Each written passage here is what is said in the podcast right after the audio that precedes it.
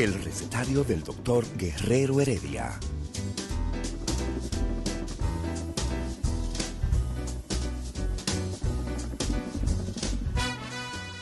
Una respuesta para cada pregunta. Una receta para cada problema. Ven a nuestra propuesta radial, amena, diversa y solidaria. Con alto sentido humano y profesional.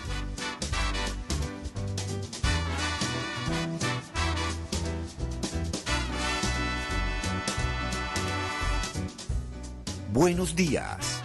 Bienvenidos al recetario del doctor Guerrero Heredia.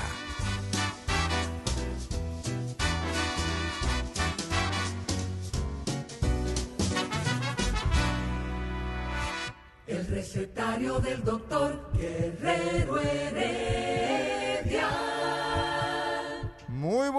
días, muy buenos días, doctor Héctor Guerrero Heredia, doctor Signi Espinosa. Buenos días. Hay un retorno, hay como un retorno raro. Sí, Estoy escuchando lo Es un terrible a ustedes. El retorno, el Es el retorno, de la vacuna. ¿Tú sabes cuál es, es el retorno de qué? De la vacuna, dice Signi. Sí, tenemos, tenemos un... Sí, hay un retorno. Hay un retorno. Pero es- eso significa que estamos vivos, como decía eh, Don Quijote de, de la Mancha. Sancho Panza. eh, es decía señal que cabalgamos. que Cabal cabalgamos. nos que- ladran. Nos ladran Sancho. no, era, era al revés. Era Sancho que le decía, señor, señor, no- nos ladran. Y Don Quijote decía, es señal de que cabalgamos. Óyeme, qué profundo era Miguel Cervantes Saavedra. ¿Eh? Eso solamente lo hacía con la mente. Héctor, sabes, tú sabes que Con la mente. El, el análisis profundo que han hecho los ingleses. ¿sí? Sabes que los ingleses tienen al, papá de. Cervantes, que era Shakespeare. Pero ellos analizan mucho a, a Cervantes en inglés. Y entonces ellos hablan mucho del contenido, eh, el contenido psicótico y de alucinación que había en, en, en- en Cervantes. en- Sí, pero se trata, eso, eso cómo tú lo interpretas. O sea, tú interpretas eso echándole una vaina a Cervantes, que, que- que- que era un psicótico, que era un loco, para que la No, gente no. entienda. No, no, no, no, no, no, no, pero no, no, no, no, no es por decirlo, porque recuérdate que cada libro de Shakespeare tiene un, un personaje que emana una, una, una enfermedad mental. Por ejemplo, Macbeth, Hamlet, eh, Otelo. Algo huele mal en. Dinamarca, ¿eh? Esa era, esa era la esquizofrenia, esa era la psicosis. Sí. y, y Otelo eran los celos patológicos, o sea, cómo, cómo le, inf- eh, le- le- le- le metieron los celos a, a Otelo por Desdémona. Pero nada, el tema de hoy yo me imagino que, que tú lo tienes guardadito. ¿Qué va a ser el tema de hoy? Hoy están No, eh, los aquí hay una ¿no? presidenta. Está el doctor Ah, ah, Sidney Espinosa, gastroenterólogo, Y el doctor Amaury García. tú oye- Te mira, dijeron que el, eh, el cerebrólogo, te el dijo cerebrólogo. Domingo Páez. tú sabes, eh, Héctor, que cuando eh, eh, eh, Amaury dice presidenta, yo leí, eh, vi un video donde no, acaban el- con la gente que, sí, dice, que utiliza en el- mal en el, el- idioma. que dijo presidenta y la diputada española dijo eh, eh, eh, le dijo que ella era presidenta, Así presidenta, no presidente. Es lo correcto. Entonces el, el- el presidente de la Cámara de Diputados Yo le dijo, no, usted A tiene que ver que es porque- presidente, no tiene género. Así es. Entonces así nosotros es. tenemos invitado hoy a la Presidente. de la Sociedad Dominicana de Neumología y Cirugía Torácica, Bueno, la doctora Evangelina Soler. Lo, muy buena. no, ustedes lo primero que tienen que preguntarle a ella cómo ella quiere que le diga. Que le digan. Ella viene en camino, no ha Ah, llegado todavía. Presidente, Mira, presidenta o lo que sea. es un boche No, no, fuerte no, que le No dio. opine, porque. ¿Cuál fue el boche? Ese, eh, eh, o sea, ese, ese, esa aclaración se da en el marco de unos rivales en la Cámara de, de- en, en el sí, Congreso sí. De De, España. de España, donde, Español, sí, sí, sí. Yo, donde yo lo vi, yo lo arrastran, vi. oye, donde prácti- prácticamente arrastran con A la presidenta. con a la presidenta. Entonces hay un análisis interesante que, Sí, pero ¿eh? ese es un discursito de derecha el cual Sidney Espinosa, que siempre ha sido un fascista de ultra ultraderecha, no, ya yo no soy yo soy de centro ya. ya yo soy de centro. Ya tú eres centrista. Tú te has centrado un poco, tú eras, tú eras ultraderecha. Yo era ultraderecha, no lo niego, no lo niego. La vacuna la, la, vacuna, ¿cómo van? ¿La Héctor? Las vacunas, ¿cómo van? Llegaron 760. espérate, espérate, Héctor. Líder y guía. Casi 800 mil vacunas de China. De China. Sí. Pero, eh, sí, eh, las recibió ayer el doctor Mario Lama. Mario estaba ahí. representación del recetario. Sí, sí, él fue a representar el recetario allá en Héctor, la vacuna. Tú sabes que me, Escúchame, Signi, el hecho de que llegue ya, porque la verdad es que la semana pasada llegó, llegó una pequeña dotación en comparación con lo que necesitábamos, pero nosotros hemos, eh, con un carácter científico, científico, científico, no politiquero, científico, repito por tercera vez, hemos apoyado el hecho de que el gobierno dominicano, las autoridades dominicanas, que eh, están para eso, para eso le pagamos, para eso le pagamos, estén haciendo las diligencias. Héctor, el hecho de que lleguen ya una dotación representativa, real de vacunas, estamos hablando de casi 800 mil vacunas, eh, tú que le has dado seguimiento, Signi, tú, también la pregunta va para ti, pero primero para Héctor. El líder, el maestro. Que, déjate estar de lambón.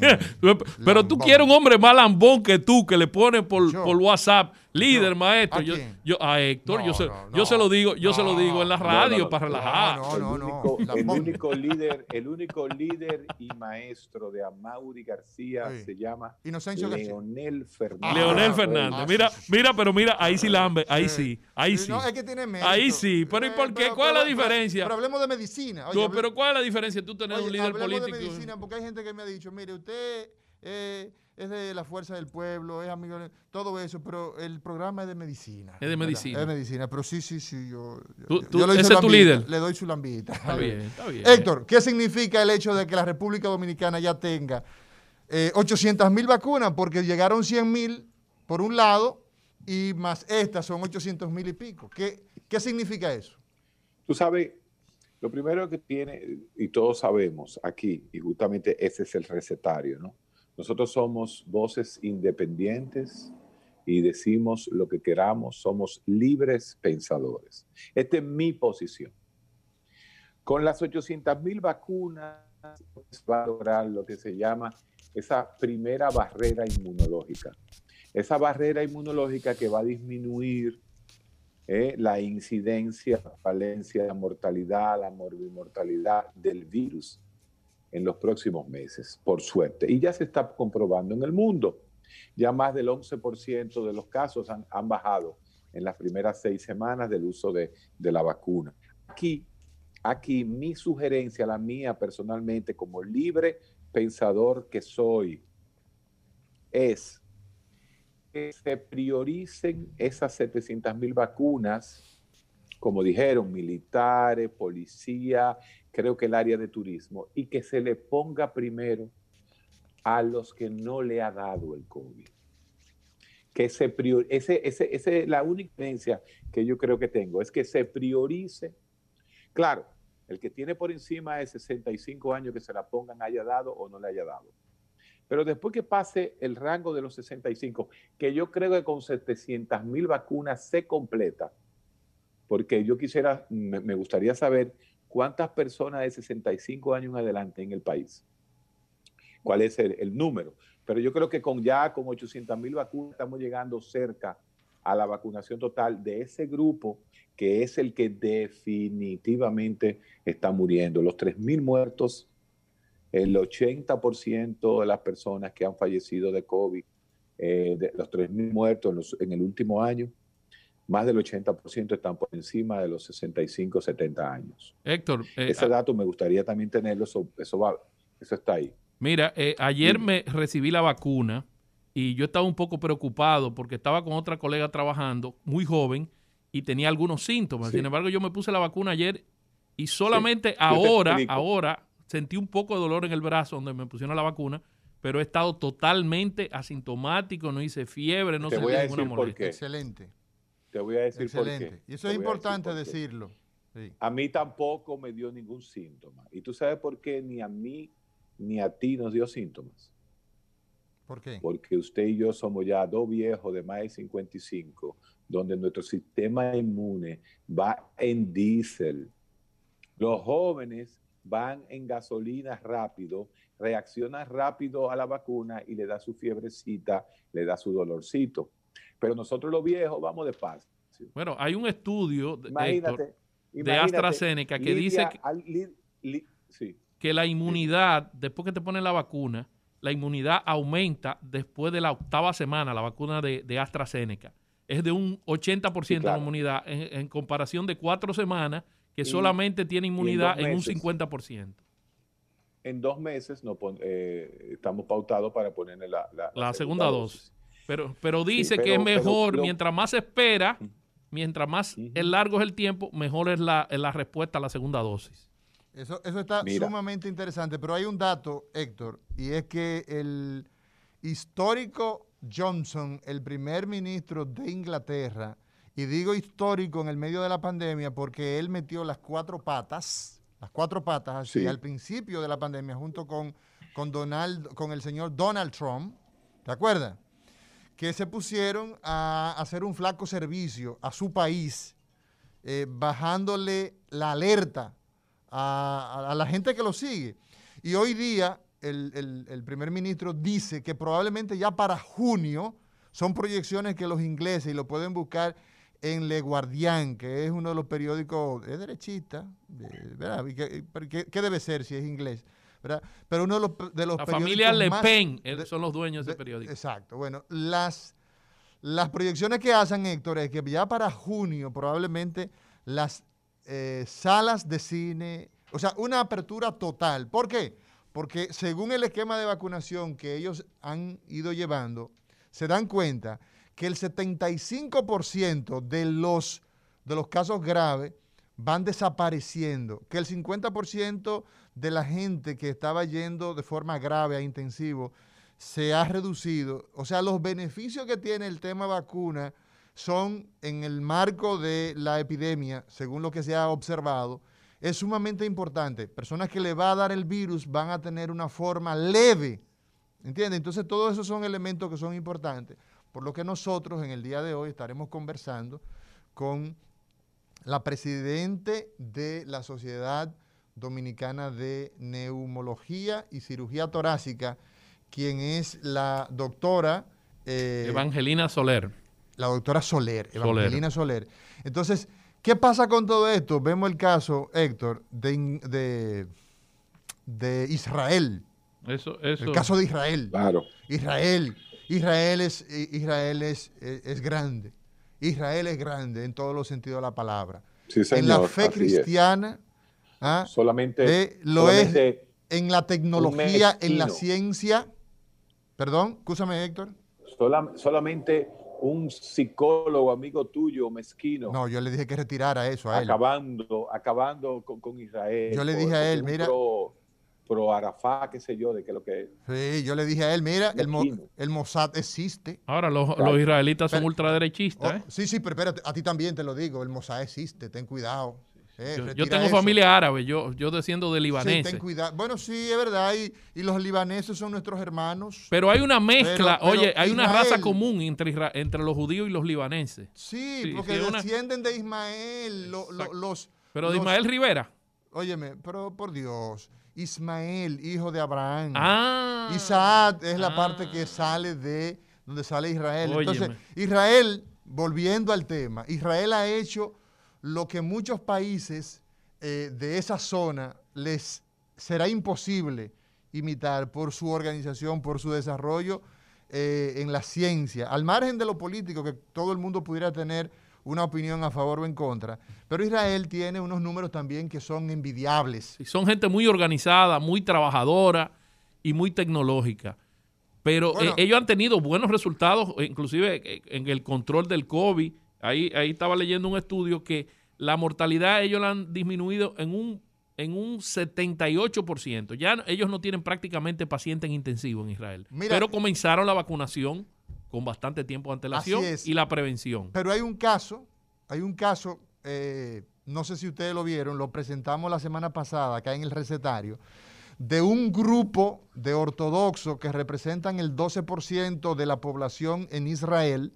Ese 12% tiene un 28% de los infectados. O sea, en el, en el grupo de ortodoxos, ¿por qué? Porque ellos no llevan mascarilla.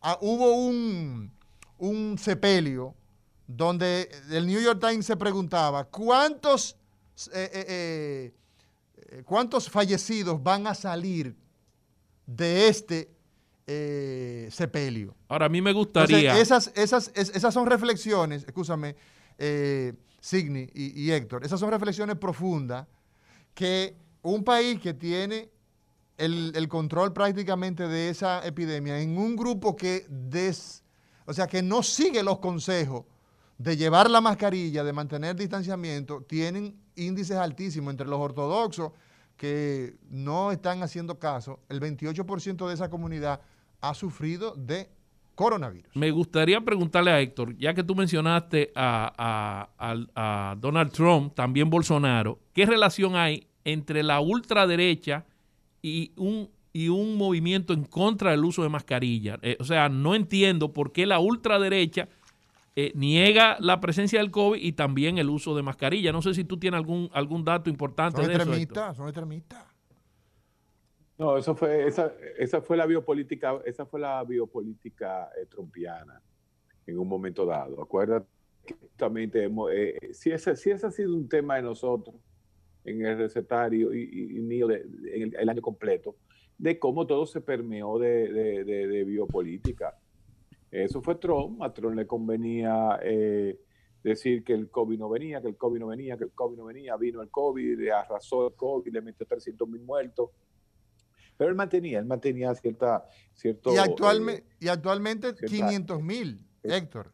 En al día de hoy, No, ya, 500 ya hay un mil- millón de muertos. ¿no? No, en Estados Unidos, En Estados Unidos ya hay un millón de No, muertos. no, no, no. Sí, no. sí, sí. Vamos No, a revisar no. eso. No, no, no, no. Vamos a revisar. no, esto esto es, esto es radio. Cindy, Cindy, por Dios. Esto Lo es radio. lo voy a buscar, Sí, lo sí, voy a pero buscar. búsquelo, doctor, búsquelo. Yo le estoy diciendo No, que no, no. Cindy, espérate. Y si yo le digo a usted Espérate, que espérate. la bestia es vaya, está en 400 y pico mil. No, te voy a buscar. te voy a medio Está llegando al millón, medio millón. medio millón. Pasaron ya el, medio al medio millón. Medio millón. Cuando usted lo encuentre, doctor. Signi, usted tenga eh, y lo dice. Entonces, Héctor, Mira, eh, ¿sí? eh, eh, a Mauri. Yes. A Mauri, no, no, no deje que, que todo- estos gastroenterólogos digan esas cosas. eh. No, no, yo, No, no, no, yo le mandé a cerrar el micrófono. Corrijo, Cier- corrijo. Ya, el pa- micrófono ya ahí. pasaron los 500 mil, 502 mil. Entonces tiene que decir la otra 502 parte. Me equivoqué. Eso suena bonito. Sí, sí, sí, sí. Pero ¿Cómo ya pasaron los, me equivoqué, pero pasaron los 500 mil. Bien, ya. puede seguir hablando. Sigue. Ya Entonces- pasaron los 500 mil. Entonces, ¿qué pasa?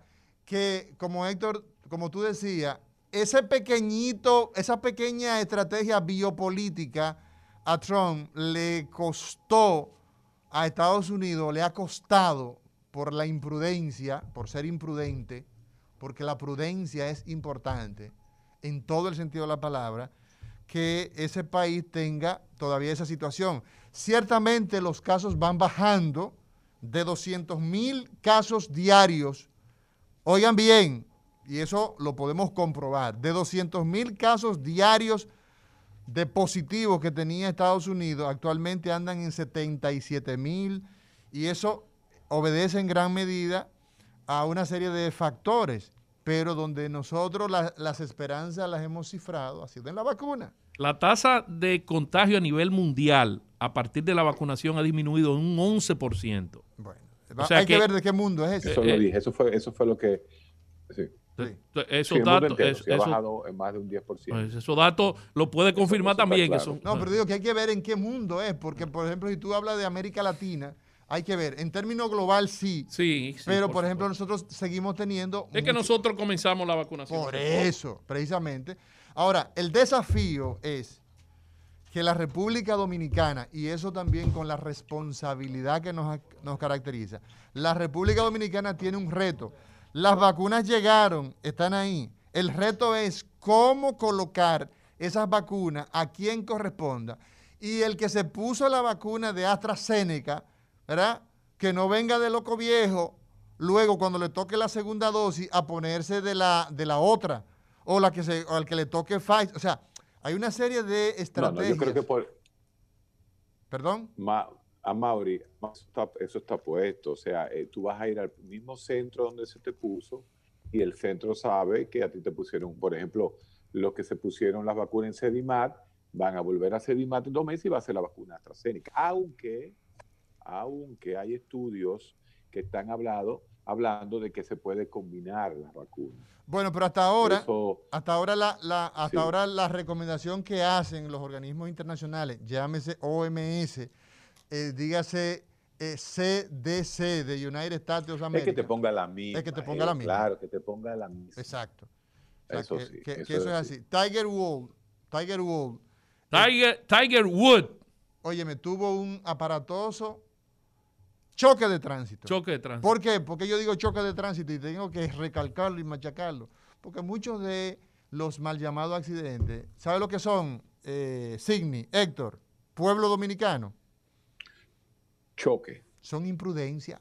Sí, pues sí, él, no Sí, chocó, los choques él no- son él no chocó con nadie, el, el- el vehículo se le volcó Entonces muchas veces la gente va... eh, a las 7, no- 7 y algo de la mañana. Ah, bueno. Era Entonces, bastante es temprano. posible que ese fuera, hay que analizarlo, pero afortunadamente para los que les gusta el, el golf, yo tengo un paquete de amigos que son empedernidos. y Es que, es y que Tiger es una leyenda del golf. ¿no es? ¿no? Claro, O sea, ha claro. sido el mejor jugador de la historia de golf. Por eso eso ha, ha conmovido tanto. Y hubo una lesión en las piernas también Sí, que hubo que operarla. fracturas, Tiene varias fracturas. Eh, sí, no, no, han dicho el estado No, real. eh, La realidad, Sí, la sobre Tiger Wood, Tiger Wood, como dice, Wood. Eh, no es eso, señores, déjense de esa vaina. ¿Qué fue? El- ¿Cuál- cuál es? eh, eh, lo grande de Tiger Wood, lo llama, la llamada de atención de Tiger Wood es que el primer golfista prieto. Yo sabía que tú ibas a bien, met- yo sabía que tú ibas a meter la raza no, en esto. pero es que la verdad. No, pero no soy yo. Pero es que es verdad. No soy yo. es Pero la. Héctor, eh, pero ha superado, pero ha superado a todos los blancos, ha superado a todos los es blancos. que O sea, tú eres un problema no hay un, por eso, por eso que no hay una relación Michael entre la, la raza y que él haya sido el, me- el mejor. Sí, Ajá. pero, pero recuerda, recuérdate, papá, recuérdate. ¿Qué pasó con Jordan? Los americanos, Ajá. claro, los americanos marcan, los americanos marcan esas cosas.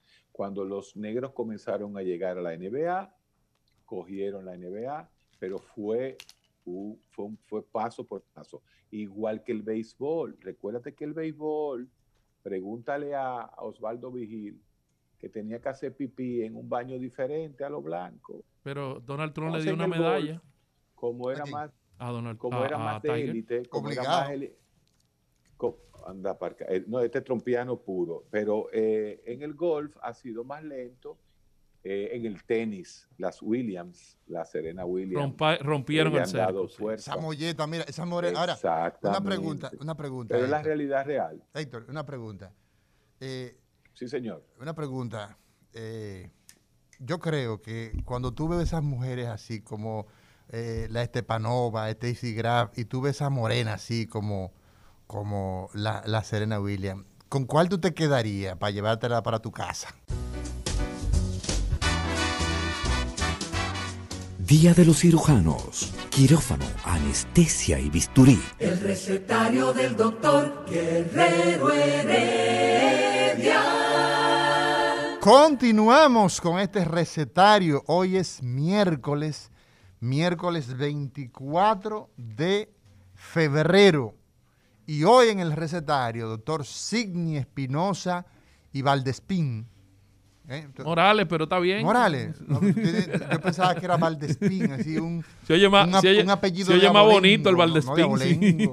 Hoy tenemos, hoy tenemos una prestigiosa mujer, médico, ¿verdad? Doctora, que yo quiero que tú deja conocer, por favor. Sí, hoy tenemos a la presidente, que estábamos discutiendo eso hace un momento, si se dice presidenta o presidente, Dice presidente. pero se dice presidente hay gente que de la. Sociedad Dominicana de Neumología y Cirugía Torácica, la doctora Evangelina Soler, que además de eso es una gran amiga y compañera de trabajo en Corazones Unidos.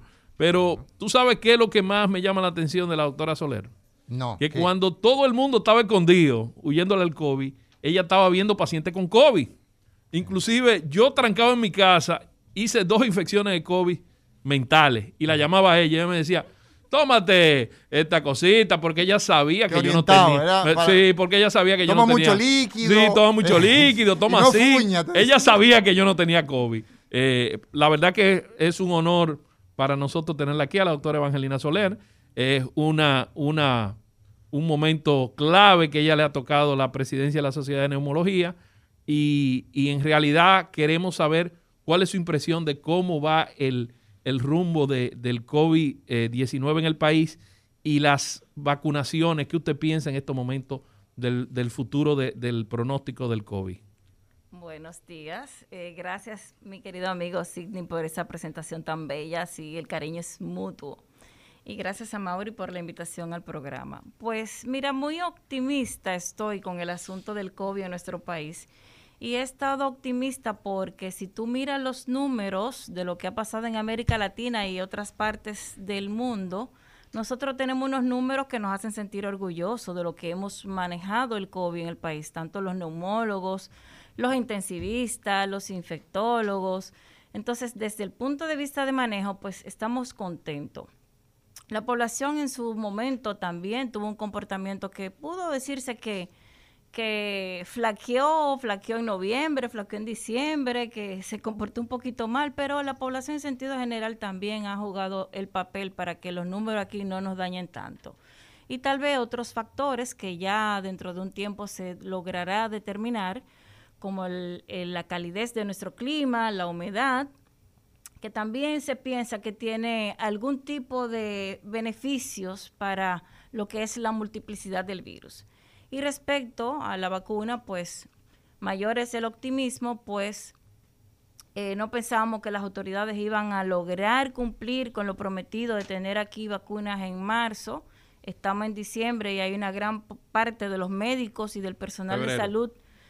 Eh, estamos en febrero y hay una gran cantidad de médicos y personal de salud que ya tiene su primera dosis administrada con dos lotes de vacuna que están llegando y entonces pues estamos optimistas de lo que va a acontecer en los próximos meses respecto a la pandemia en nuestro país.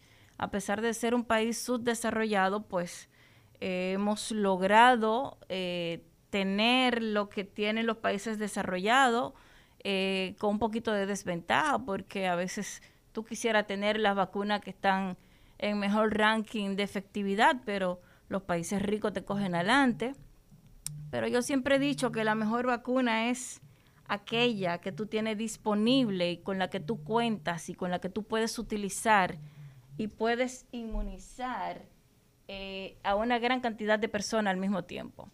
Entonces, en ese sentido, pues Eso el, significa, el optimismo es bueno. En ese sentido, doctora Soler, presidente de nuestra Sociedad Dominicana de Neumología, o sea, la autoridad máxima entre los médicos que atienden las enfermedades respiratorias y cirugía torácica también, porque incluye a Bienvenido Peña.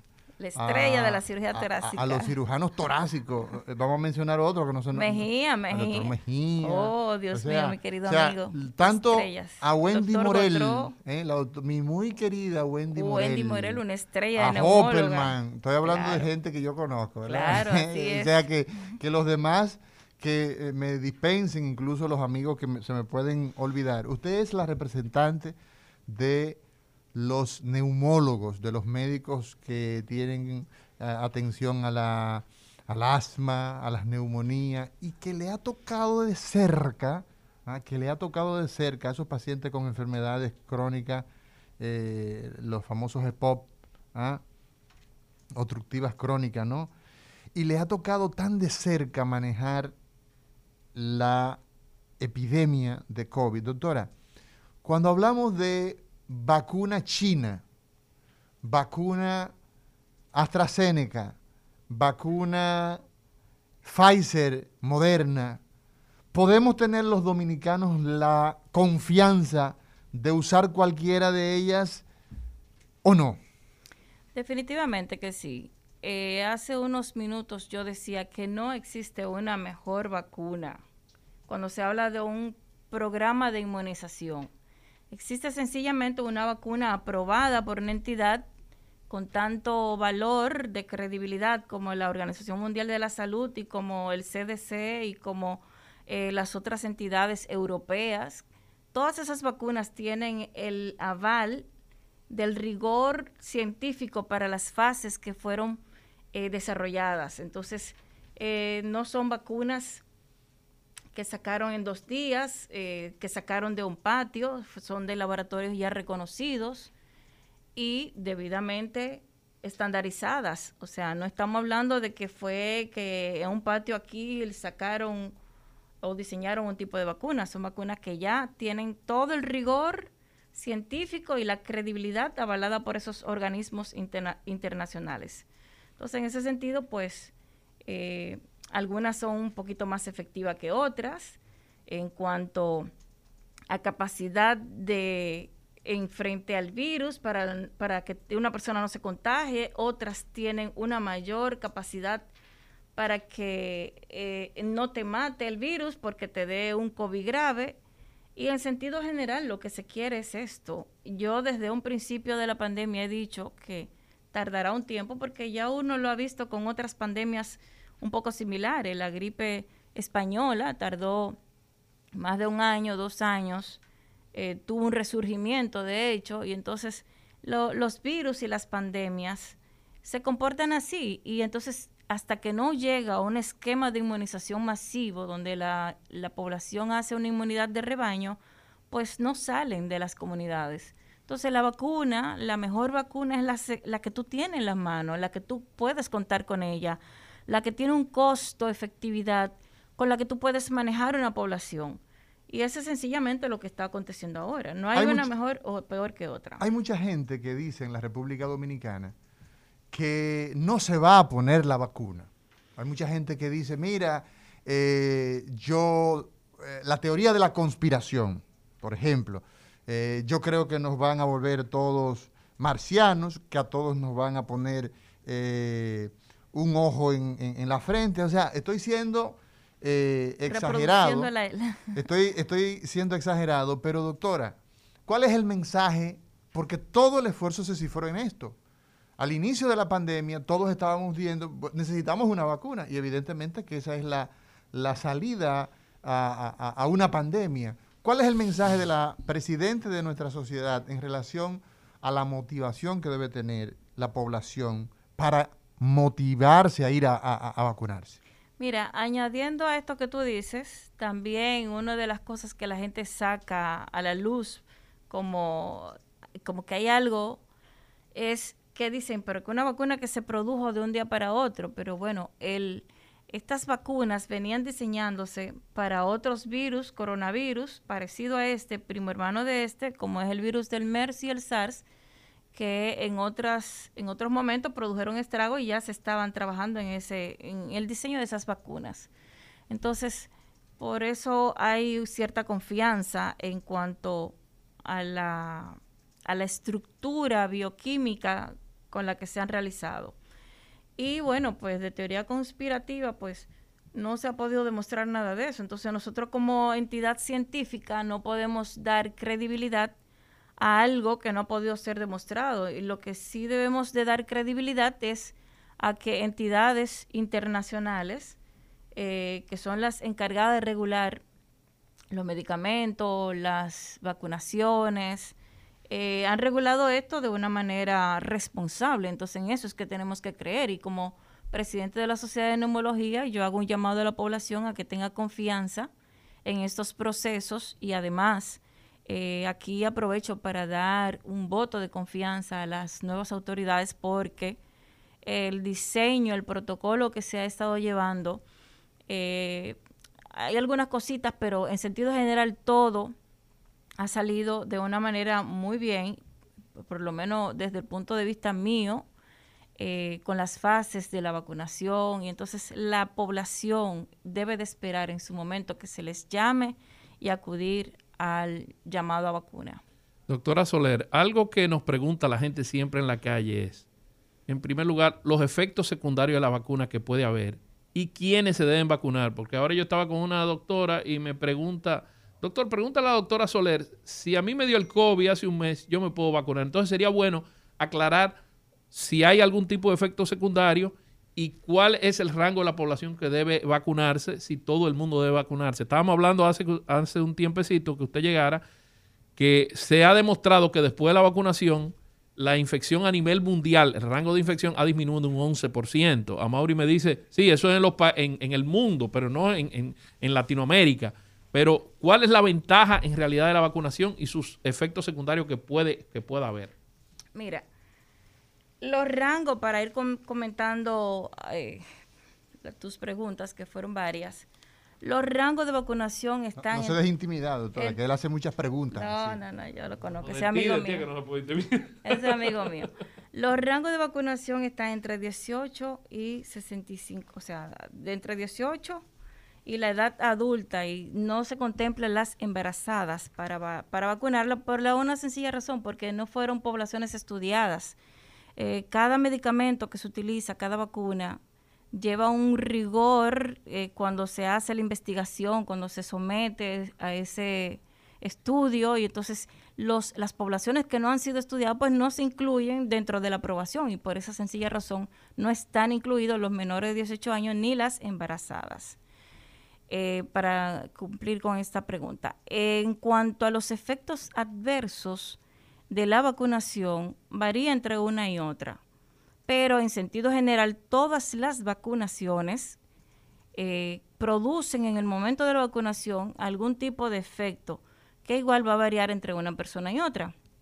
Podríamos tener que una persona puede desarrollar escosor o endurecimiento en el área de aplicación de la vacuna, dolor, eh, puede también tener sensación como de febrícula porque te están inoculando un virus, un agente externo y el organismo reacciona de una manera normal y de hecho, esa es, esa es la finalidad. Exacto, esa es la finalidad, de que, el organismo, que se produzca una respuesta del organismo porque esa respuesta que es como si te llegara el virus, pero un virus atenuado. Amemao, yo digo. amemao. Un, virus ahí medio para que el cuerpo entonces produzca. Reaccione y lo vea y lo conozca. Nuestro cuerpo es maravilloso y tenemos unas células que son capaces de reconocer lo que es propio y lo que no es propio del organismo, que son los linfocitos T. Entonces, con todas estas modalidades de vacuna, la vacuna que viene a partir de un adenovirus, donde te viene el virus, como tú dices, amemao, un virus muerto, atenuado, partículas del virus que te producen una proteína muy parecida a la proteína que el virus utiliza para multiplicarse dentro del organismo. Cualquiera que fuese la forma en que viene esa vacuna, pues en el organismo despierta una respuesta inflamatoria y esa respuesta inflamatoria pues va a producir ciertamente una sensación de mareo, una sensación de febrícula, una sensación de malestar que va a variar, así como varía el dolor entre una persona y otra, así mismo varían los síntomas. Eh, algún tipo de vacuna, como la vacuna de Pfizer, ha producido algún tipo de reacción importante desde el punto de vista de la alergia y no se contempla, está contraindicada para esos pacientes que son altamente atópicos o alérgicos porque se ha visto reacción de anafilaxia importante. Sin embargo, doctora, sin embargo, y qué bueno contar con voces que sean con una calificación, porque de lo que se trata en este caso, amigos de este recetario 98.5, ¿ah? Rumba FM y en todas las redes sociales donde nos, nos, nos siguen, ¿no? Y 101.1 en el Cibao, 101.1 con premium en, lo que es Santiago. Nosotros tenemos, doctora, que probablemente esa documentación que sabemos de Pfizer se da porque el país que tiene mejores sistemas de vigilancia que existe en el planeta Tierra, probablemente en los Estados Unidos. O sea, le dio, tosió, le pusieron la vacuna y después que le sacaron la jeringa, tosió y lo documentan. Registran todo. Y probablemente por esa razón nosotros tenemos esa información. Ahora bien, el caso de las embarazadas. la, mujer que está en estado de embarazo tiene mayor posibilidad con el COVID de complicarse, sí o no. O sea, la mujer embarazada que le da COVID tiene posibilidad de complicarse, sí o no? Esa respuesta la vamos a tener después de esta pausa. El recetario del doctor Guerrero Heredia. Rumba 98.5, una emisora RCC Media. Hola, te habla el doctor Guillermo Santana Peña, odontólogo, rehabilitador oral e implantes. Formo parte del staff del recetario del doctor Guerrero Heredia, de lunes a viernes, de 10 y media de la mañana a 12 del mediodía. Estaré con ustedes los... Un desorden inflamatorio y un organismo sometido ya a un estrés porque el propio embarazo, aunque es una condición fisiológica, es una condición que tiene mayor riesgo de vulnerabilidad cardiovascular, de hipercoagulabilidad sanguínea. O sea, todos los efectos que en el COVID son desastrosos se potencializan con el embarazo. La hipertensión en el embarazo. La hipertensión, los daños cardiovasculares, el daño en el endotelio vascular. O sea que definitivamente el embarazo potencializa el riesgo de una complicación por COVID. Doctora Evangelina Soler, en el día de ayer yo me vacuné y estábamos comentando de que yo me vacuné y no he tenido ningún síntoma. ahora fue que me di cuenta cuando me recosté la pared que me duele un poco el área de la vacunación. Sin embargo, hay otros colegas más jóvenes que yo que se han vacunado y han hecho fiebre, han hecho algún tipo de reacción. ¿Hay alguna normativa o hay algo que diga o que te oriente por qué esa diferencia, que hay pacientes que reaccionan y otros no? Todo es el sistema inmunológico de cada persona.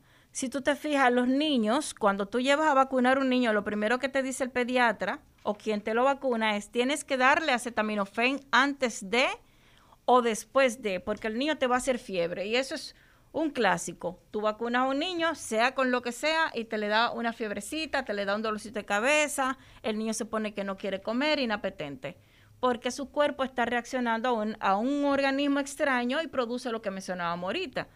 Eso pasa igualmente con las personas adultas, pero a mayor edad menos respuesta al sistema inmunológico y también tiene mucho que ver cómo responde tu organismo. Si tú eres más respondedor, más atópico, más alérgico, si tu respuesta es más activa. La gente que tiene la inmunidad un poquito más baja, y eso pasa con los años, tú te comparaste con, con compañeros más jóvenes, con los años la inmunidad, la respuesta inmunológica va mermándose. Entonces, el que tiene una respuesta inmunológica más mermada, pues no va a tener tantos efectos. Entonces, por ejemplo, el caso de países que tienen mucha información, ciudadanos bien educados, con un nivel de, alfabetización altísimo en comparación con los nuestros, no tienen el problema que nosotros tenemos de estar escuchando el tema de si me vacuno o no. O sea, la gente va directamente porque sí o sí las vacunas, como decía usted, doctora, Evangelina Soler, presidente de la Sociedad de Neumología y Cirugía Torácica de la República Dominicana, las vacunas son eh, alta tecnología, altísima tecnología, que ya tienen bastantes años. Y vemos, por ejemplo, polio, parte de la historia. Viruela, historia. Neisseria meningitidis, prácticamente historia. Y eso lo han resuelto las vacunas. Tétanos, ¿ah? lo que significa la rabia, un, animal, eh, eh, un perro, un gato vacunado, lo que se traduce la seguridad de que lo llevamos incluso a nuestras casas. Entonces nosotros no vemos esos problemas en esos países. Sin embargo, aquí sí vemos esa realidad. La pregunta puntual, doctora.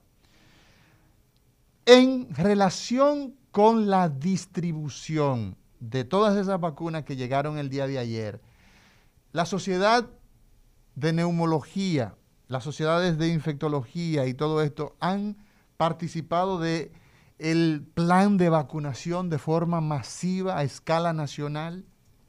Mira, hace aproximadamente un mes y algo sostuvimos una reunión con el señor presidente y el gabinete de salud. El señor presidente nos invitó para hablar del tema de vacuna. Pidió nuestra opinión, tanto a la sociedad de infectología como a la sociedad de neumología y al señor eh, presidente de los médicos. al colegio médico, al, doctor Waldo Ariel Suero. Waldo Ariel Suero. Participamos en esa reunión. preguntar si Waldo se vacunó ya, hay que preguntar. Hay, que verificar así. Búscate esa, búscate tiene que haberse vacunado. ¿Tú crees? Yo creo que sí. Él es disciplinado. Entonces, ¿y qué pasó? Eso es una primicia, es una primicia porque yo sé que sale muchas veces, pero, o sea, hubo una reunión técnica con la Sociedad Dominicana de Neumología, Cirugía Torácica, Colegio Médico, Infectología.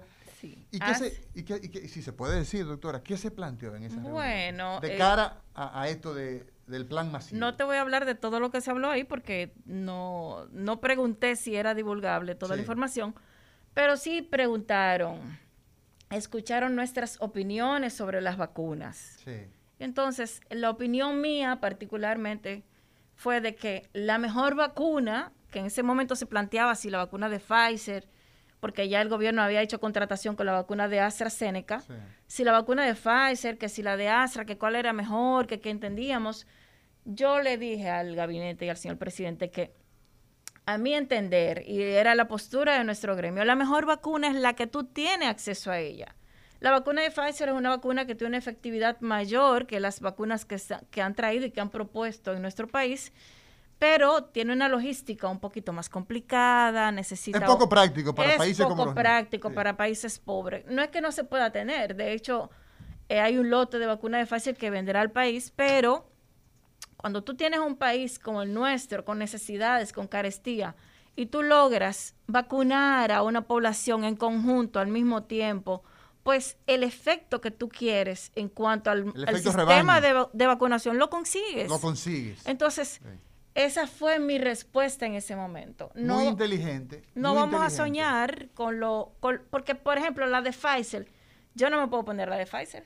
¿Por qué? Porque, Porque yo soy sumamente alérgica. Yo soy alérgica al gato, alérgica al pollo, alérgica al huevo, alérgica a la piña, a la fresa. Entonces, la, clase, las clases medias altas son, son, son más son más alérgicas. es una broma, señora Presidente. Nosotros hacemos mucha broma, eh, señora Pero en el, en, el, en el caso particular hay personas que entonces tendrían esa limitación, ¿no? Por supuesto. Entonces, la mejor vacuna es la que tú logras obtener e inmunizar en mayor cantidad, en masas.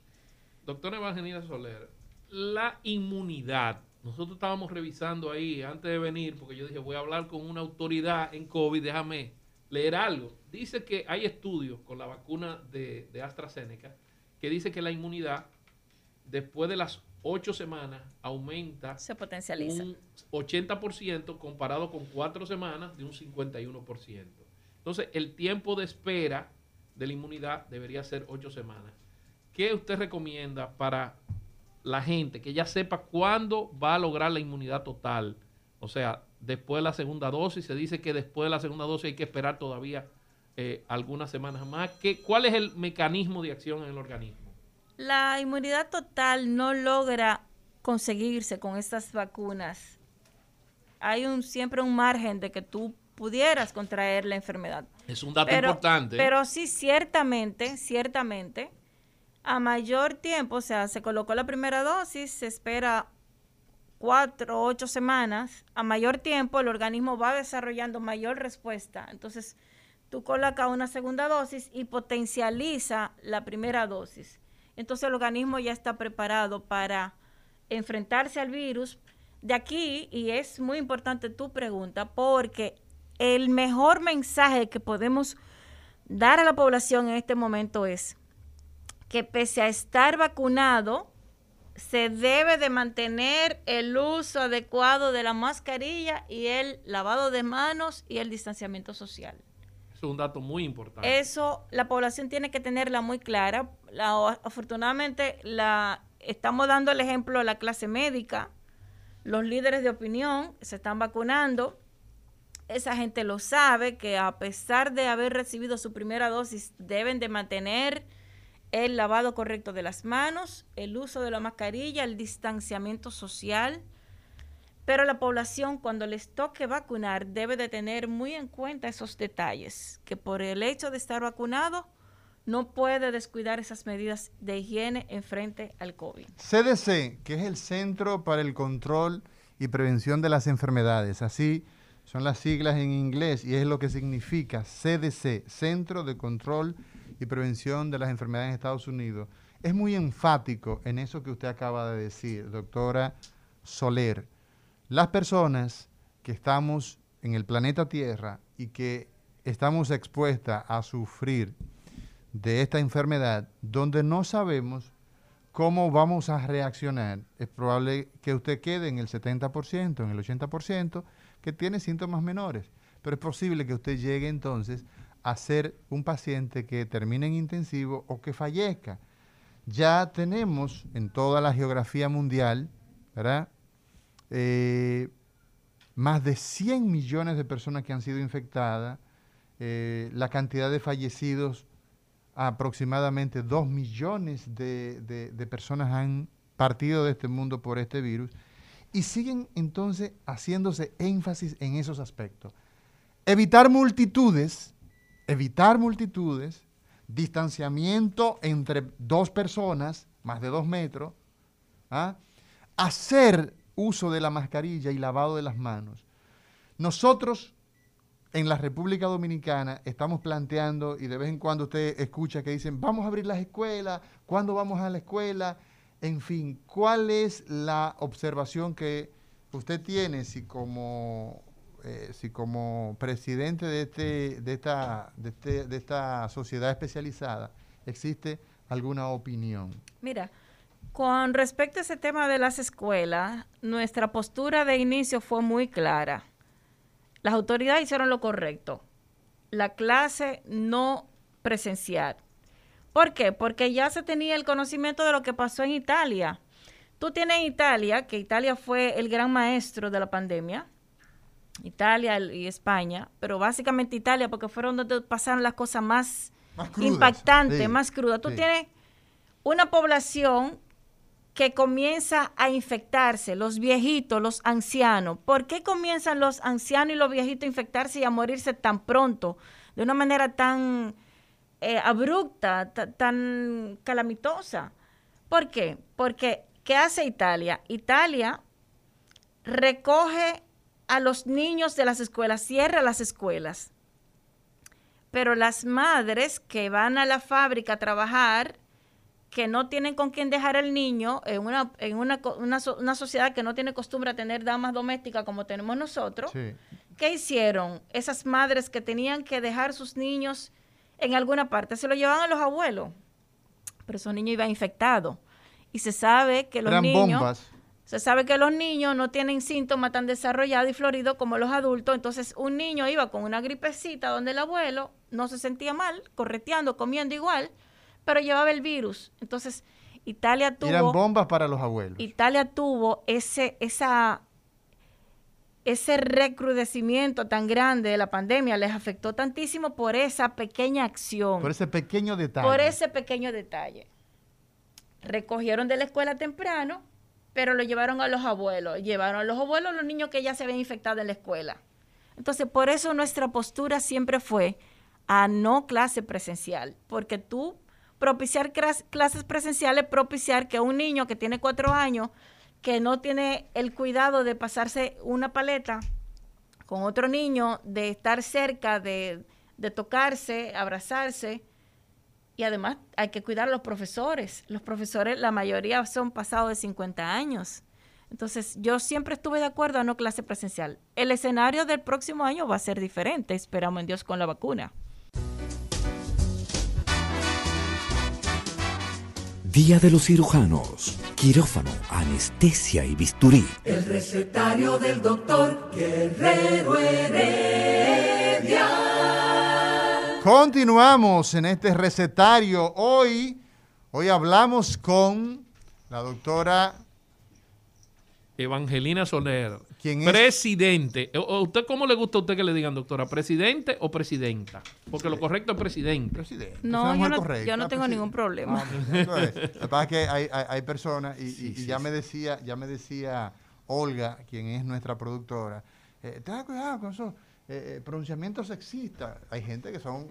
hay mujeres que le gusta que le digan presidenta. Bueno, yo le dije a la doctora Soler, cuando yo me enteré que le eligieron, le dije, mira, no, le tocó en un momento difícil. Yo fui presidente de la Sociedad Dominicana de Gastroenterología en el 2003 y yo prácticamente me retiré de la consulta, porque es que la presidencia de una sociedad especializada implica mucho trabajo, mucha responsabilidad, pero en el caso de la doctora Soler, le ha tocado en un momento de pandemia de su especialidad, o sea, de algo que tiene que ver con los pulmones. Entonces, una pregunta que, que nos está cayendo en la cabeza, doctora Soler, es el tema de las mutaciones. Hay 75 mutaciones ahora mismo de la, del virus del SARS-2. ¿Qué usted piensa? ¿Cuál es el futuro de esto? Y si esto va a tener que ver con el tema de la vacuna y no vamos a lograr inmunidad en algunas mutaciones de los virus.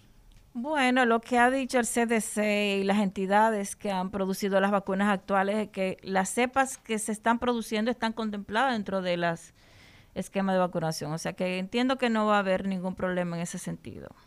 Sin embargo, nosotros vemos, nosotros sabemos que aunque esto pues es la opinión de los organismos desde el punto de vista científico y desde el punto de vista de la política y la asesoría de en salud a nivel mundial, eh, es muy probable que lo que nos protejan es tal como dicen las evidencias, doctora, que aunque no hayan sido tomados en cuenta desde el inicio esas mutaciones, eh, la de Sudáfrica y la de Inglaterra, que tienen una capacidad de contagio tan alta. Sin embargo, la forma grave de la enfermedad en el vacunado prácticamente no se da. De hecho, y eso es muy importante, eh, eh, saber su, su, su parecer. La forma grave de la enfermedad, la forma que lleva al paciente a sala de intensivos, realmente se logra con los pacientes que están vacunados, sí, no, no sabemos. Doctora, adelante. La, en Sudáfrica, la vacuna de Astra tuvo un veto precisamente porque se encuentra que no cubre una de las cepas que está más arraigada ya, una de las mutaciones.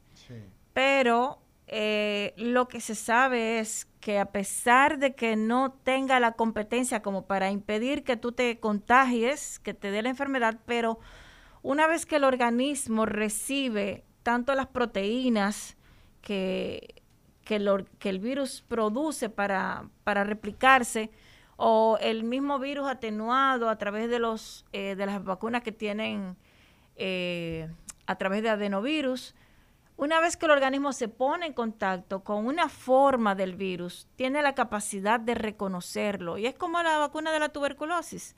La vacuna de la tuberculosis no impide que te dé tuberculosis, sin embargo, se coloca a los niños tempranito edad precisamente para evitar las formas graves y mortales de la tuberculosis, como es la tuberculosis pericárdica, la tuberculosis meningea y la tuberculosis miliar. Por eso se coloca la vacuna de la tuberculosis, pese a que no tiene, no tiene esa, esa capacidad de inmunogenicidad como para impedir que a la gente le dé tuberculosis. A la gente le da tuberculosis, a los niños le da tuberculosis, pero en esos extremos de la vida impide que fallezca o que haga una enfermedad grave de la misma. Y de forma muy puntual, agregando a lo que la autoridad que nos acompaña en el día de hoy, en este recetario, la doctora Soler, ¿ah?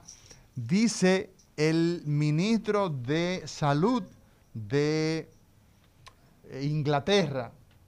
Señala que lo que ha quedado evidenciado es que independientemente de que una vacuna u otra se coloque, dice esa autoridad que las formas más graves, la hospitalización y la muerte son protegidas, o sea, se protege contra esas situaciones, contra formas muy graves contra hospitalizaciones y contra muertes. De manera que eso nos satisface mucho escuchar, porque definitivamente que esto ha sido, casi ya cumplimos un año en la República Dominicana, donde es imposible dejar de hablar de COVID. La República Dominicana hoy tiene 3.057 fallecidos producto de esta enfermedad.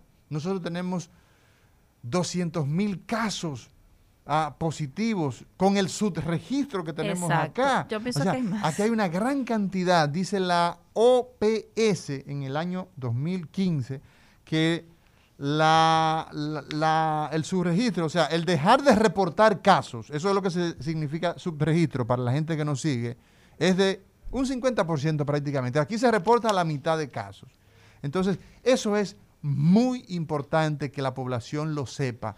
Vacunarse independientemente de la vacuna que sea, nos va a proteger de forma severa de la enfermedad, de que vayamos a hospitalización o que fallezcamos. Doctor Signi Espinosa.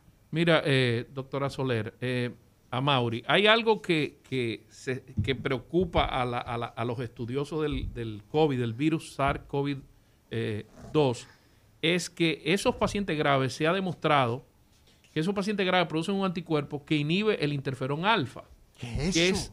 el interferón alfa es eh, la barrera que tiene nuestro organismo para combatir los virus. Inclusive nosotros, cuando tratamos la hepatitis C hace 10, 15 años, se utilizaba el interferón, pero un interferón sintético. los cubanos son muy, muy, muy dados al tema del interferón. Sí, pero ya el interferón pasó a la historia, ya está el, el, el, el, el somobuvir, sombuvir, todos los vir que te toma tres patillitas durante tres meses y te curaste. Ah, con el interferón nosotros teníamos que inyectar, combinarlo con ribavirina. Después que tienen el problema de económico, económico, no llegan todos esos vir que tú No, lo que pasa es que Cuba llegó a ser su propio interferón. La pregunta mía es, doctora Soler, es ¿cuál es el futuro para los tratamientos eh, en el COVID-19? Eh, porque todos los días salen estudios nuevos, inclusive la, ahí vi que la invervectina que se había dicho que no tenía efecto en el COVID, ahora hay un estudio nuevo que dice que disminuye eh, la mortalidad, que disminuye en los días de, internamiento. Yo, la pregunta mía es cómo, nos, cómo usted ve el futuro, si hay estudios, qué es lo que se plantea y sobre todo en estos pacientes graves en la terapéutica contra el COVID. Mira, lo que se ha visto desde el inicio de la pandemia es que los pacientes han comenzado a disminuir menos, eh, o sea, la hospitalización ha sido más corta, mucho más corta. Y le debemos en gran parte, a pesar de que han sido medicamentos controvertidos, a las terapias eh, como el tocilizumab, que son terapias utilizadas en otras enfermedades, eh, sobre todo esas enfermedades que tienen que ver con el sistema inmunológico, el sí, no, teníamos e, esto es importante, no teníamos nada. No teníamos absolutamente nada. El descubrimiento por parte de los italianos del daño del endotelio vascular fue algo, fue un hecho que cambió el rumbo de la enfermedad porque no se sabía el gran, el gran impacto que tenía el virus en el endotelio y la gran cantidad de pacientes que estaban muriendo precisamente por trombosis. Doctor, o sea, decimos endotelio para la población. los vasos, los vasos. O sea, el, daño, arterial, por ejemplo. El daño al vaso, el vaso sanguíneo. A la pared, a la pared del vaso. A la pared del vaso que produce un estado de hipercoagulabilidad. O sea, la gente se coagula, o sea, eh, eh, hay una coagulación fácil. Y decía Demetrio Castro, un amigo de allá de Montecristi, decía él, mira, él es cardiólogo, dice yo he tenido, atención, a más infarto agudo al miocardio, más infarto cardíaco en esto que, en los, últimos cinco años. por esa razón, ¿no? Exactamente. El descubrir eso y descubrir el daño al músculo cardíaco, porque es que se produce un estado de hiperinflamación. Se inflama todo el cuerpo. Y los efectos del sistema nervioso. No sabíamos el gran impacto que tenía el virus en todo el organismo, cómo era capaz de producir una alteración el remodelado cardíaco que podía llevar que la gente tuviese un corazón insuficiente. Y lo hemos estado viendo, los pacientes se han vuelto hipertensos, los pacientes se le daña la contractilidad del músculo cardíaco, los pacientes se hacen insuficientes, los pacientes empeoran los cuadros de isquemia, los pacientes hacen daño cerebrovascular, los pacientes además producen daño en el endotelio de los vasos periféricos y pueden producir trombosis venosa profunda, múltiples alteraciones. Y otra cosa que hemos estado observando es que los pacientes se están volviendo diabéticos. Se estaba viendo un aumento de los niveles de glucosa y se estaba asociando al uso de los esteroides, pero ya vemos que el paciente desde antes de colocarle la terapia con los esteroides, pues viene con una hemoglobina glicosilada Alta. Alta, lo que te dice que no fue después de que tú colocaste los esteroides, sino que el paciente ya venía con un estado de alteración, probablemente en el páncreas, que te llevó a esos estados de hiperglicemia. O sea que El virus del COVID, eh, a medida que va pasando el tiempo, Es un libro. uno es, va descubriendo cosas. Yo, por ejemplo... es un libro de medicina interna Exactamente, abierto. un libro de medicina interna abierto. Cada vez tú vas descubriendo. Ayer yo tuve un paciente que ha sido mi paciente estrella. Y ha sido mi paciente estrella porque fue el paciente peor que tuve y que se salvó, eh, afortunadamente. Y ese paciente ayer me da un detalle, lo voy a decir en el aire, Sí. que pretendo hacer un estudio, si Dios me lo permite, a raíz de eso, por lo menos publicar ese caso para que otros colegas puedan ir tomando en cuenta. La Pero voy, a aprovechar sí. este, esto porque no lo había tenido pendiente, no lo sabía y no lo he leído en ninguna parte. Es Ese una paciente- primicia entonces, ¿verdad? una primicia. Ese paciente llega a mi consulta, un paciente que quedó con un, una, un daño importante en sus pulmones, inválido respiratorio, que fue a su casa con terapia respiratoria, con médico intensivista a su casa. ¿Cómo tuvo que mandarlo, doctora? ¿En qué condiciones? eh, Oye, eh, desde te- el punto de vista de in- inválido respiratorio. Inválido respiratorio ¿Qué utilizando oxígeno, Oxígeno. utilizando rehabilitación para los músculos porque no tenía fuerza muscular, había perdido una, una gran cantidad de masa muscular. O sea, el señor llegó eh, que prácticamente no, no ¿Era un o sea, paciente se joven o salvó. mayor? Era muy mayor. Ese señor tiene aproximadamente 60 años. 60 años. Muchachito. Bueno, ¿Cuánto es una figura pública. Es, 50 y algo, 50 y es- algo. es una figura pública. Todavía no llego a los 60, todavía no llego. Pues te puedo decir de ese señor que para sorpresa nuestra, ese remodelado inflamatorio que se produjo, que mi teoría en principio, cuando me decían los colegas, y tuve médicos que se inflamaron y se infectaron y se inflamaron mucho, le decía, no te mortifiques porque no puede ser que ese remodelado inflamatorio quede para siempre, porque no es como el que fuma, que se queda una un fibrosis daño ya. o una fibrosis por un aumento del tiempo, colágeno. sí. Eso, eso tiene que revertirse. Pues afortunadamente lo que hemos visto es que revierte con tratamiento, Sí. con esteroides inhalados. Y salió un artículo recientemente de la budesonida inhalada. Bueno, pues para decirle, el señor ayer llega. Esta es su tercera visita post-COVID. Sí. Y estamos sumamente contentos porque primero en la segunda visita el, remodelado desapareció. O sea, todo lo que era inflamación del pulmón Sí. desapareció. Aumentó la masa muscular, mejoró su dinámica, o sea, un hombre que hace su vida normal. Sí. Y ayer me dice, doctora, ya yo no necesito lentes. No necesito lentes. O sea, el COVID, por alguna razón, yo entiendo que ha sido el conjunto de, de- de vitaminas que está tomando, pero él ha dejado los lentes. Le dije, búscame tu receta anterior, ve al oftalmólogo que te haga un nuevo examen Una nueva evaluación. y lo vamos a publicar. Pero otro detalle, ese señor, un detalle muy importante que le he puesto ojo a esto y lo estoy diciendo aquí como primicia, porque sí voy a ver de qué manera mis colegas me extrapolan también la información o le Sí. caemos atrás ese dato. Otro detalle, el señor tiene una polineuropatía estudiada con electromiografía, con su neurólogo, Exacto. y él dice que desde el primer día de los síntomas desapareció todo dolor. Él no se podía sentar. Para Es él, una polineuropatía, doctora, para que una, nuestro- una polineuropatía, el paciente tenía daño en su mensajería de dolor, en sus nervios, le dolían las articulaciones, le dolían todos los músculos, todo el cuerpo. Él estaba en terapia para poder desarrollar su vida cotidiana, él Sí. necesitaba terapia. Pues él me relata ayer cuando llega con la historia de que no necesita los lentes, que el dolor inmediatamente comenzó el primer síntoma, desaparecieron. O sea, yo lo asumí porque le había puesto una molécula que también recientemente salieron estudios, pero la estamos utilizando desde junio, la colchicina.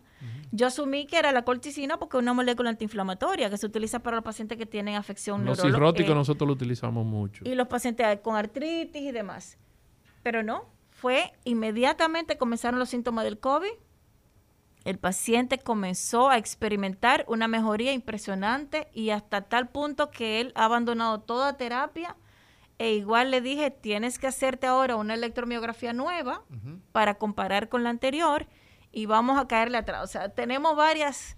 ¿Cuál eh, es su cosas- esquema? Eso, eso- eso es muy importante, eh, el, el- el tener desde el punto de vista de observación, estudios observacionales, la experiencia, La que vamos teniendo eh, en el día a día, puesto que no existe un experto, una persona que puede decir, mira, yo estudié, eh, vi tantas, eh, tantos COVID en mi formación. No, lo que estamos viendo de COVID lo estamos viendo por vez primera. A- apenas vamos a cumplir un año en la República Dominicana, el mundo tiene ya un año. Ahora bien, doctora, que ese caso no todos los pacientes que usted ha, visto, de hecho el 50% de los pacientes graves que usted ha manejado, que sabemos que son muchos pacientes que, los neumólogos y usted en particular, que quizá por, por un asunto de modestia usted no lo señala, eh, pues reaccionan de esa manera. Eh, las personas que terminan de forma grave, pues lamentablemente eh, van a terminar con insuficiencia cardíaca y ese corazón entonces probablemente ya no va a volver a, tener un, miocardio regenerado.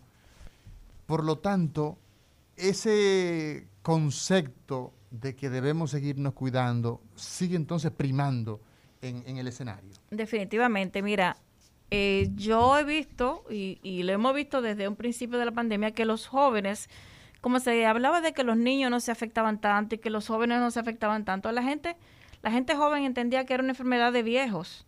Pero no, no es una enfermedad de viejos. Hay niños, a pesar de que no afecta tanto a los niños, pero hay niños con una enfermedad de Kawasaki.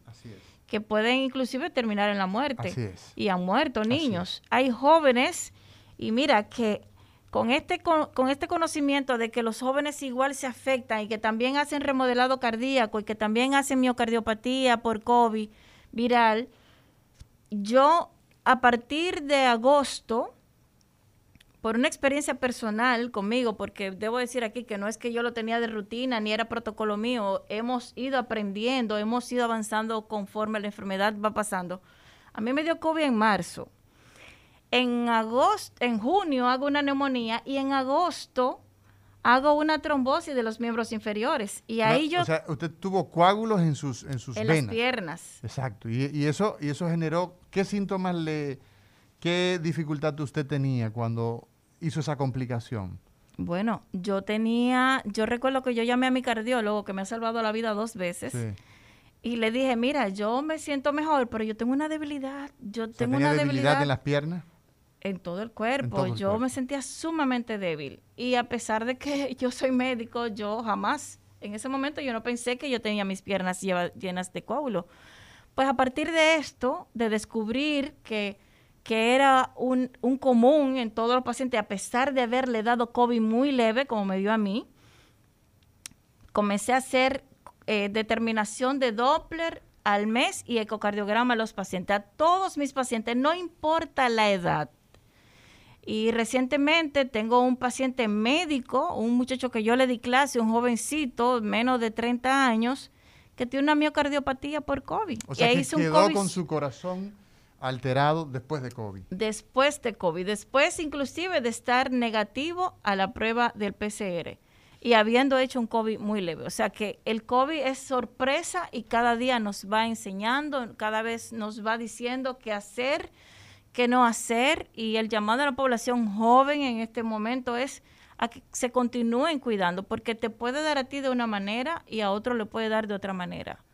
O sea que eh, no hay una edad, no hay una forma física en que afecte más o menos. El hecho es cuidarse. Actualmente, doctora Soler, ¿cuál es el esquema terapéutico ya con toda la experiencia y con todos los pacientes de COVID que usted ha visto? Ya se habla de utilizar anticoagulantes, se habló de la dexometasona, se habló de la ivermectina, se habla también de, del zinc. ¿Cuál es el esquema terapéutico que, hoy, al día de hoy, eh, se debe utilizar para los pacientes en el tratamiento del COVID? Mira, el esquema terapéutico nuestro es un esquema que tú dices, la consulta mía es más de media hora con cada paciente, porque desde las moléculas inmunoreguladoras como la vitamina D, el zinc, eh, hasta hablarle de lo que tienen que comer los pacientes para evitar esas, esas esos alimentos proinflamatorios. ¿Cuáles, son, ¿Cuáles son alimentos que promueven la inflamación? Los azúcares. Azúcares, en, esos pacientes. En sentido general, el azúcar, la harina, la, grasa, la lactosa, pero básicamente los azúcares. Gluten, gluten también. El gluten. Pero un país, por ejemplo, que come tanto yaniqueque, que come tanta, tanto entre hijos, cadeneta, o sea, que tiene tanto consumo de fritura. Y no se quiere vacunar de azúcar. Entonces, ese, ese es un dato interesante. un dato, interesante en el esquema, en el esquema, porque hay una parte que es lo higienodietético, que es el tratamiento que la doctora Soler, presidenta de la Sociedad Dominicana de neumología y cirugía torácica.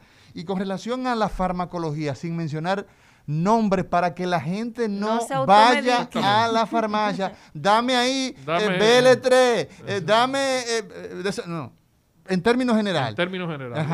Bueno, en términos generales te digo, las macro, las moléculas inmunoreguladoras, como te dije, las vitaminas. Sí. Qué bueno que la población tenga y se regule su vitamina D, básicamente. La vitamina D. Porque antes de la pandemia ya sabíamos el papel, el, rol que juega la vitamina D como hormona, porque se considera una hormona, antiinflamatoria y moduladora de los procesos inflamatorios y se vio en varios estudios en esos pacientes con distrés respiratorio el papel que tiene. Y en la pandemia comenzó a observarse en las necroxias que los pacientes tenían niveles bajos de vitamina D. Gracias a los italianos que decidieron abrir los muertos, que decidieron hacer necroxia. Y nos trajeron el primer COVID. Ese es un, ese es un, óyeme, ese es un eh, aporte de la medicina italiana al mundo. Definitivamente. Porque China se quedó cerrado. Nosotros no nos enteramos de qué pasaba con los cadáveres chinos. Ni le interesaba tampoco al, al no, Estado. No, eh, hablando, hablando, hablando desde el punto de vista científico, Signi, el aporte que hizo eh, Italia fue bestial al demostrarle que no solamente era el pulmón, que también los vasos ah, se ocluían y producían infartos. Es un estado inflamatorio en general. Así es. Así es. Doctora Soler, eh, el tiempo siempre nos, traiciona. Eh, eh, no, hemos, entretenido tanto que no, no se nos olvidaron las preguntas porque está, estado tan interesante y nosotros teníamos tantas preguntas que no le dimos tiempo mensaje al, final, al pueblo. Exacto, mensaje final para la población dominicana de parte de la presidenta de esta sociedad tan importante en neumología y cirugía torácica con relación a su cuidado de alimentación, la vacunación, todo esto que usted nos está eh, conversando en el día de hoy en este recetario. El mensaje final es primero a mantener las medidas de higiene sanitaria, distanciamiento social, uso de las mascarillas y lavado eficaz de las manos, comenzando por ahí. Luego, una buena alimentación es básica para todo. Evitar el consumo excesivo de azúcar, evitar el consumo excesivo de grasas, disminuir la ingesta de alcohol. En estos días se ha visto un aumento de la ingesta de alcohol, disminuir el consumo de tabaco, porque los fumadores empeoran, los pacientes fumadores terminan complicados siempre, los de juca, los de tabaco, habano, los de puro, los de cigarrillo convencional, los de cigarrillo electrónico, todos.